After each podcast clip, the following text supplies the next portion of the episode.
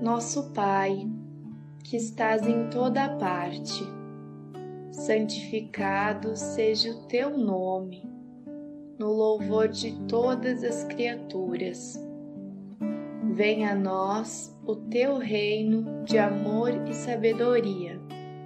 Seja feita a tua vontade acima dos nossos desejos, tanto na terra quanto nos círculos espirituais. O pão nosso, do corpo, da mente, dá-nos hoje. Perdoa as nossas dívidas, ensinando-nos a perdoar nossos devedores, com esquecimento de todo o mal não permitas que venhamos a cair sob os golpes da tentação de nossa própria inferioridade. Livrai-nos do mal que ainda reside em nós mesmos, porque só em Ti brilha a luz eterna do reino e do poder, da glória e da paz, da justiça e do amor, para sempre que assim seja. Que assim seja. Mais uma vez, boa noite a todos. Sejam muito bem-vindos a mais este encontro de Jesus nos lares. É uma enorme satisfação estar aqui, não só por compartilhar com vocês esses momentos tão bons, mas também por podermos, quem sabe, aprender algo novo, evoluir. E vamos começar então dando o boa noite também para o pessoal que está conosco hoje. Está tá lotado hoje também. A Érica, o Rogério, a Ivana está com uma semana mais de vida, né, Ivana? Estava de aniversário semana passada. A Neiva, a Maria, Igleia, a Erta, Grace, a Hilda, a Suelce. Suelce está fazendo evangelho no lar, ela comentou. Família reunida, né, às vezes, né, Suelce? Muito bom isso. Ô, Graziela, quanto tempo, saudades. Bem-vinda. Suzana, o Som, o Benedito, o Bene. Seja bem-vindo, Benedito, de longe e a Fátima. Tem a galera que vai chegando. Deixa eu ver. Se o, Léo não tá aqui. Ah, o Léo tá aí. Tudo bem, Léo. Então, gente, hoje vamos falar do quê? Já escolhi o assunto. Capítulo 2 do Evangelho segundo o Espiritismo. Capítulo 2 é sobre sobre capítulo 2, lá no início. Mensagem de esperança hoje. Capítulo 2 é Meu reino não é deste mundo. A vida futura. Eu posso confessar para vocês que hoje é uma mensagem de esperança. E no final vocês vão me dizer se não é uma mensagem de esperança mesmo. Então, como objetivo principal da noite, a gente receber essa mensagem de esperança. E o assunto começa da seguinte forma: a história, a vida futura. Pilatos, história de Jesus, Pilatos, tendo entrado de novo no palácio, estamos na época, só para nós nos localizarmos, estamos na época do julgamento de Jesus. Jesus está quase indo para os seus finalmente aqui no planeta Terra. Então Pilatos estava lá envolvido na situação, ele, tendo entrado de novo no palácio e feito vir Jesus à sua presença, perguntou-lhe: És rei dos judeus? Jesus respondeu: Meu reino não é deste mundo. Se o meu reino fosse deste mundo, a minha gente houvera combatido para impedir que eu caísse nas mãos dos judeus. Mas o meu reino ainda não é aqui. eu quero chamar a atenção aqui para duas partes desse, dessa história. Primeiro, quando ele diz: Meu reino não é deste mundo. E o segundo, quando ele diz: Mas o meu reino ainda não é aqui. Ainda. Continuando a história, disse-lhe então Pilatos: Então és rei. Jesus lhe respondeu: Tu o dizes. Eu não nasci e não vim a este mundo senão para dar testemunho da verdade. Aquele que pertence à verdade escuta a minha voz. Isso está escrito, para quem gosta de bibliografia, lá em João, foi tirado de João, capítulo 18, versículos 33, 36 e 37. Então aqui Jesus ele está trazendo assim, embora talvez não dê para interpretar tão rapidamente, ele está trazendo uma mensagem de muito consolo, mas muito consolo, uma esperança tremenda. E é a parte talvez mais importante do ensinamento de Jesus.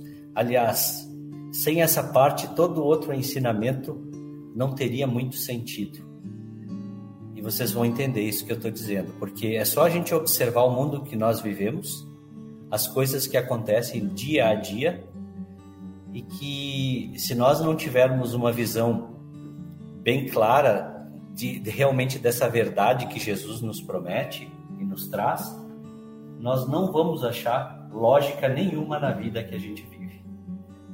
Vamos ver as considerações de Kardec sobre esse, sobre esse assunto. Então, por essas palavras, Jesus claramente se refere à vida futura que ele apresenta em todas as circunstâncias como a meta que a humanidade irá ter e o objeto das maiores preocupações que o homem tem que ter na Terra. E quando eu falo de homem, de homem no caso, eu estou me referindo ao ser humano.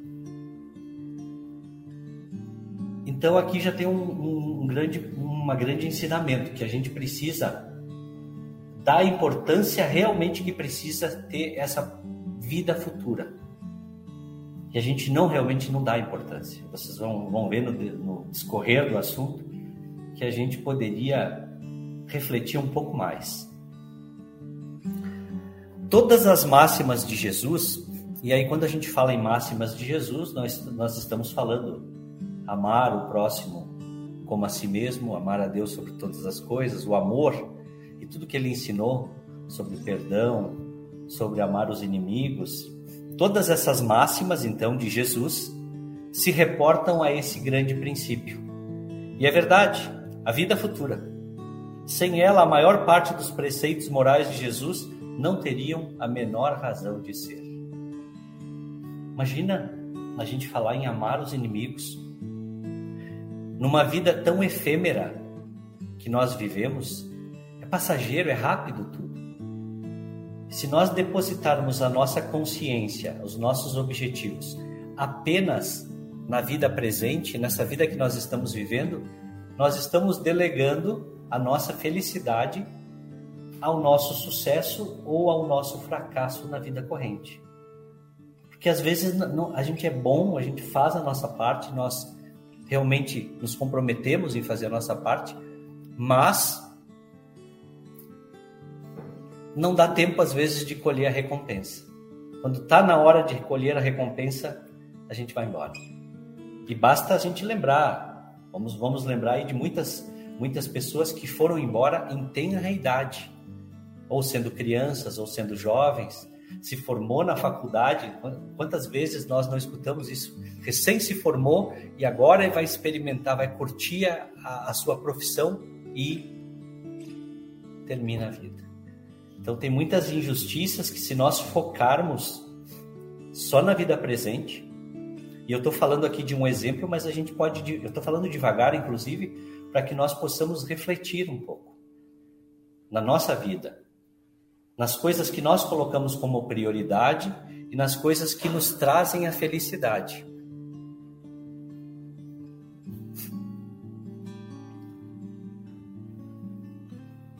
Somente ela, a vida futura, então justifica as anomalias da vida terrena e se mostra de acordo com a justiça de Deus. Porque dentro da doutrina espírita nós estudamos que Deus, a pergunta número um lá do livro dos Espíritos, né? Kardec fez aos, aos Espíritos, é o que é Deus. Então, desde o início a gente entende, a gente tira a imagem de Deus daquele daquela imagem antropológica, né? Da, da, de uma imagem do velhinho, da velhinha, do ser que fica lá sentado observando, para alguma coisa diferente. A pergunta é o que é Deus? Deus é a inteligência suprema, causa primária de todas as coisas. É, é, é impossível conceber um ser de tamanha inteligência e que crie um mundo apenas para ver as pessoas sofrerem dentro do mundo. Não tem sentido, não tem coerência. Então não seria Deus, então não seria essa inteligência suprema que, que não tem sentido. Então a maioria das anomalias que nós passamos na vida, se nós não percebermos que isso aqui é uma escola e que a gente vai aproveitar esses esses percalços, essas vicissitudes que nós passamos para nos deixar mais fortes, mais coesos, mais centrados, se nós não entendermos isso, que isso é uma preparação e que termina depois daqui, nós não vamos colher frutos aqui. Isso aqui é, é óbvio.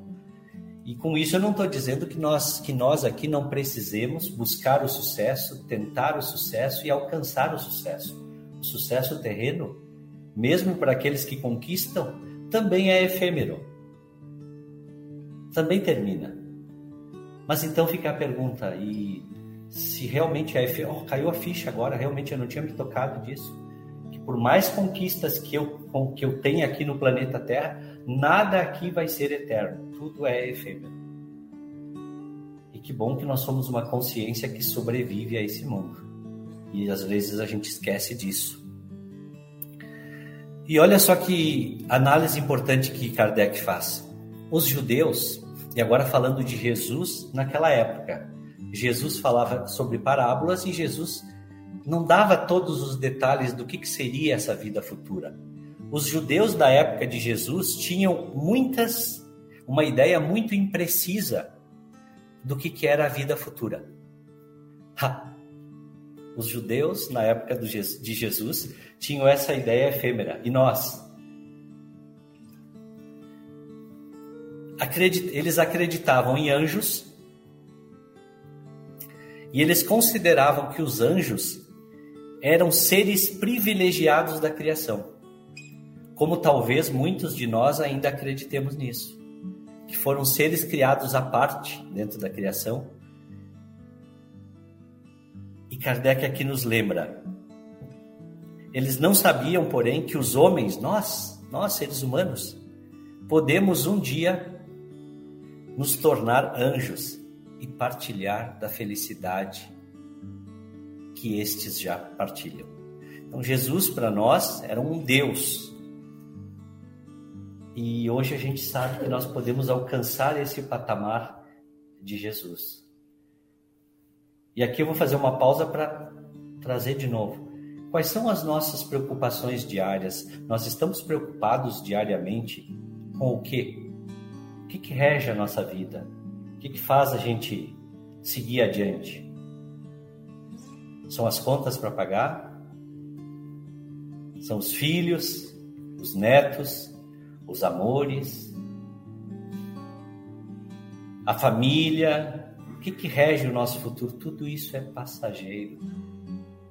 E eu não estou dizendo isso para desanimar, estou dizendo isso para mostrar que existe uma visão bem mais ampliada de tudo isso as coisas que mais, que mais são caras para nós aqui na vida, as coisas que mais a gente gosta, elas vão terminar um dia. Sério? Sim. E o que nós precisamos fazer então? Aproveitar o que que essas coisas que aparecem na nossa vida têm para nos, nos ensinar, para nos deixar um pouco melhor. É isso que a gente precisa refletir, analisar. Eu sou feliz hoje pelas coisas que eu tenho, pelos amigos que eu tenho, pela família que eu tenho, pelo, pelo amor que eu tenho. Um dia isso tudo vai mudar. Mas algo muito melhor do que isso nos espera nessa vida futura que Jesus promete.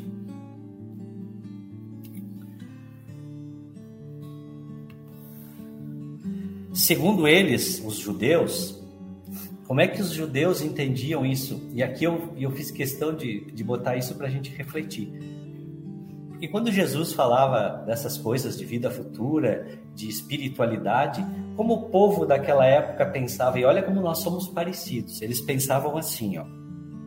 Segundo eles, então, os judeus, e que era o povo mais evoluído da época. E hoje, se nós for analisar, se nós pegar ali Israel, aquele, aquele povo, né? Essa semana, inclusive, assisti uma, uma exposição de uma pessoa que foi lá visitar eh, esse país e falou as as maravilhas que eles têm lá, né? Falou a sustentabilidade que eles têm, as coisas que eles fazem e que nós nem chegamos perto de pensar. E então quer dizer que esse povo é, era evoluído e ainda é bastante evoluído. Mas olha o que, que eles entendiam sobre espiritualidade, porque evolução material, conquista, progresso, profissionalismo, sucesso profissional, sucesso acadêmico tem nada a ver com espiritualidade. Espiritualidade é moral. E eles observavam as leis de Deus e eles entendiam que Deus recompensava, sabe de que forma? Com os bens terrenos. Quando eu li isso, eu pensei, é, realmente. E a gente faz toda uma jogada, porque a gente reza para Deus, a gente faz ah, aquelas caminhadas, como é que chama? Romaria, para pagar a promessa, a gente se precisa pagar alguma coisa, né? Para Deus, tudo é grátis para nós. E a gente articula as coisas da seguinte forma: a gente pede para Deus. Se não vem, Deus não quis. Se vem, Deus ajudou. Então nós temos uma mente assim maravilhosa, que nós nos conformamos com a coisa. E olha como a gente é parecido, porque eles achavam que, a, que Deus recompensava com bens terrenos, eles não tinham a ideia muito clara dessa vida futura. Mas a gente não pode culpar eles, porque também nós não temos. Quem não lê, quem não se instrui, também não tem uma ideia muito clara. Vai acordar amanhã de manhã e vai batalhar na vida para conseguir o sucesso terreno. Eles, eles também entendiam que uma maneira de, de evoluir era ter supremacia da nação deles às outras. Eles tinham que guerrear, conquistar seus poderosos. Se a gente analisar o nosso mundo de hoje, não mudou muito. A gente ouve as notícias, diz que para uma nação ser forte, ela tem que ter uma boa base militar para subjugar os outros. Olha como a gente está distante das realidades.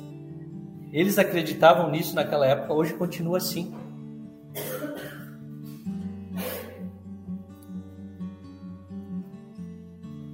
eles entendiam que ser melhor, evoluir, era ter vitória sobre os inimigos.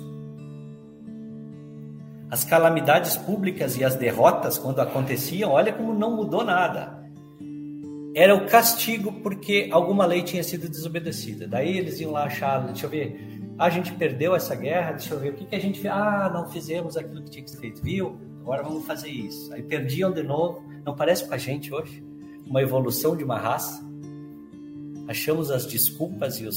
É por... Sabe por que, que acontece isso? Porque nós não entendemos ainda a vida futura. E o nosso papel aqui dentro. O que, que nós precisamos fazer para a gente realmente ganhar aquilo que vale a pena? Jesus, aí veio Jesus.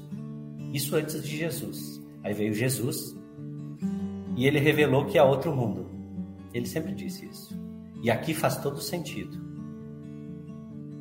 Faz ou não faz? Faz sim. Vamos, vamos refletir.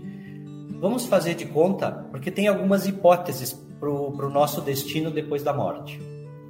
Uma hipótese é o nada. A gente morre e tudo acabou. Tem muitas pessoas que acreditam nesse, nessa, nessa opção.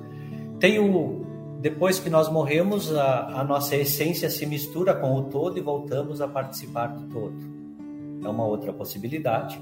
E aí a justiça, os bons ou os maus, viram tudo o mesmo, a mesma sopinha e aí fica tudo certo. E tem a, a, o que Jesus veio nos ensinar que há muitas moradas na casa do Pai. E que a nossa possibilidade de habitar essas moradas depende da nossa evolução. E aí a gente casa essas informações com aquilo que a doutrina espírita vem nos dizer. E que muitos desses que gostam de fazer livros sobre autoajuda, sobre espiritualidade, que fala da lei da atração, que tem tudo a ver.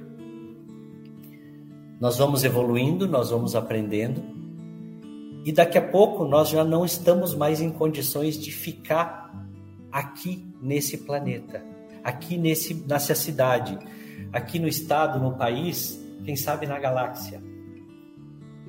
E eu vou trazer uma, uma analogia agora para a gente entender bem isso.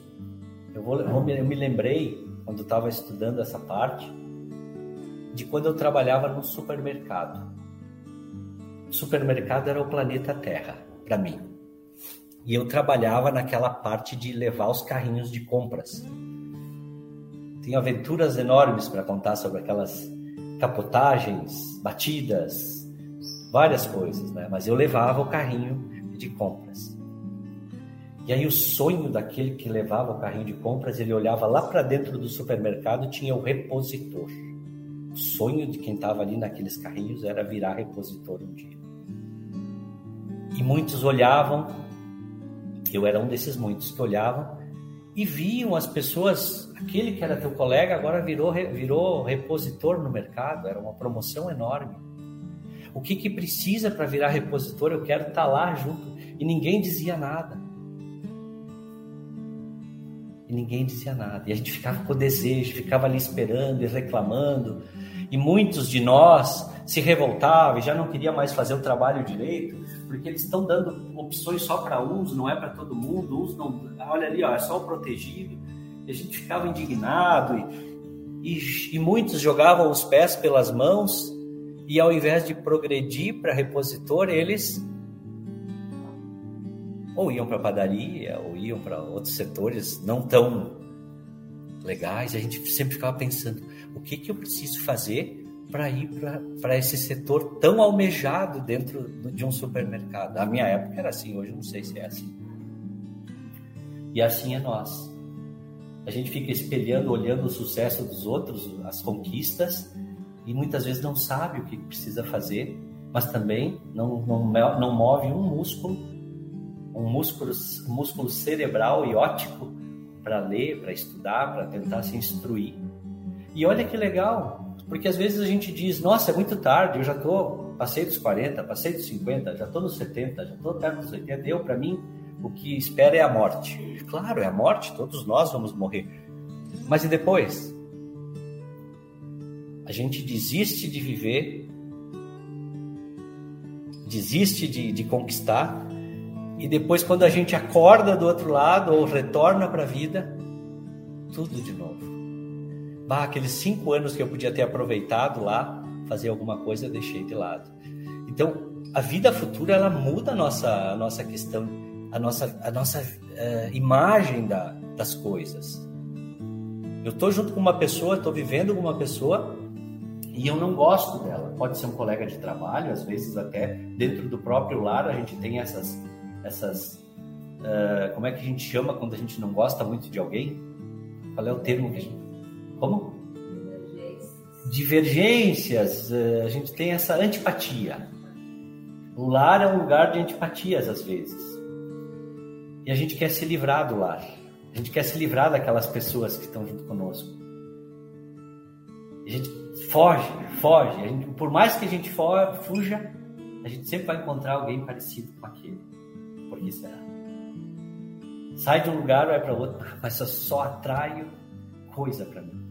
E a pessoa fala isso e não percebe que ela diz o que acontece. Eu só atraio esse tipo de coisa, esse tipo de relação, esse tipo de amizade. E a pessoa foge e fica buscando uma felicidade num lugar que é efêmero, que vai terminar um dia. E quando a gente lembra que a vida é futura e que um dia essa pessoa que está do meu lado vai saber tudo que eu pensei dela, tudo que eu disse para ela, tudo que eu fiz de mal para ela, tudo que foi de falso com ela, a vida muda. Porque daí é que nem, é que nem aqueles reality shows que tem por aí, né? Cheio de câmeras. No início o cara se cuida. Prefeitura que tinha câmeras por toda a cidade, hoje não sei se tem, né? A polícia monitorava e tal, para segurança do, do município. No início, quando tem câmeras, a gente se cuida. Mas chega uma hora que e a vida é isso, é um lugar cheio de câmeras. E os espíritos são os que nos assistem. E eles enxergam tudo, e eles veem tudo. E um dia isso tudo vai ficar explícito. Então, só em saber que um dia eu vou ter que prestar contas com, aqueles, com aquele que eu sou falso, já me faz mudar a atitude.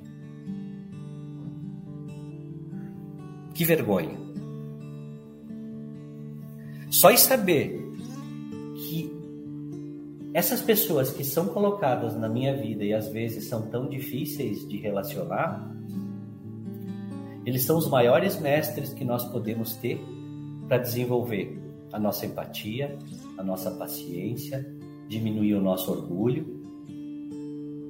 Eles são colocados ali como oportunidade. E quando a gente não enxerga a vida futura, a gente quer passar logo isso, quer passar logo. Não parece estranho? Quer passar logo? Passa logo pela oportunidade que te deram de evoluir. E aí passa logo. E aí tudo de novo. Então, quando eu, por exemplo, eu penso assim, quando eu consigo concentrar e entender essa vida que ela existe mesmo, e ela vai nos vai chegar um dia, eu começo a dar mais valor para cada momento na minha vida. Eu chego a dizer para vocês que dá prazer em ter um momento com pessoas difíceis, de enfrentar essas pessoas, de ser gentil e firme, por quê? Porque ela não é uma pedra que eu chuto e depois eu continuo vivendo. Ela é uma oportunidade que eu estou tendo de evoluir. Essa é a vida futura, né? Todo cristão, pois, necessariamente crê na vida futura. Aqui a gente fala de cristão, mas se a gente for para o lado oriental das, do hinduísmo, budismo, outras religiões, principalmente as orientais, todos eles acreditam na vida futura. Embora alguns tiram Deus da jogada, outros acreditam naquela história de todo mundo se reúne numa grande massa e vamos viver uma consciência única. Então fala dos cristãos, mas a crença na vida futura existe. E então todo cristão necessariamente crê, crê ou deveria crer, porque Jesus infundiu isso para nós. Mas a ideia que muitos de nós fazemos da vida futura é muito vaga. Sabe por quê? porque a gente não estuda. Nós não conhecemos uma literatura, ou melhor, não conhecíamos uma literatura que nos oferecesse conhecimento sobre a vida futura. E hoje a gente tem essa literatura ao nosso alcance. Claro que nós temos que desbravar algumas etapas, que seja criar o hábito da leitura, não dormir enquanto lê, né? saber interpretar o que está escrito, mas tudo isso a gente vai conquistando com a prática, com a prática. Então, para um grande número de pessoas, não há mais do que uma cre... a vida futura não é mais do que uma crença. Porque essas pessoas têm dúvidas, não sabem, não têm conhecimento. E claro, aquilo que a gente não estuda, não tenta aprender, nós vamos ficar com dúvidas, é natural isso. E aqui algumas considerações finais.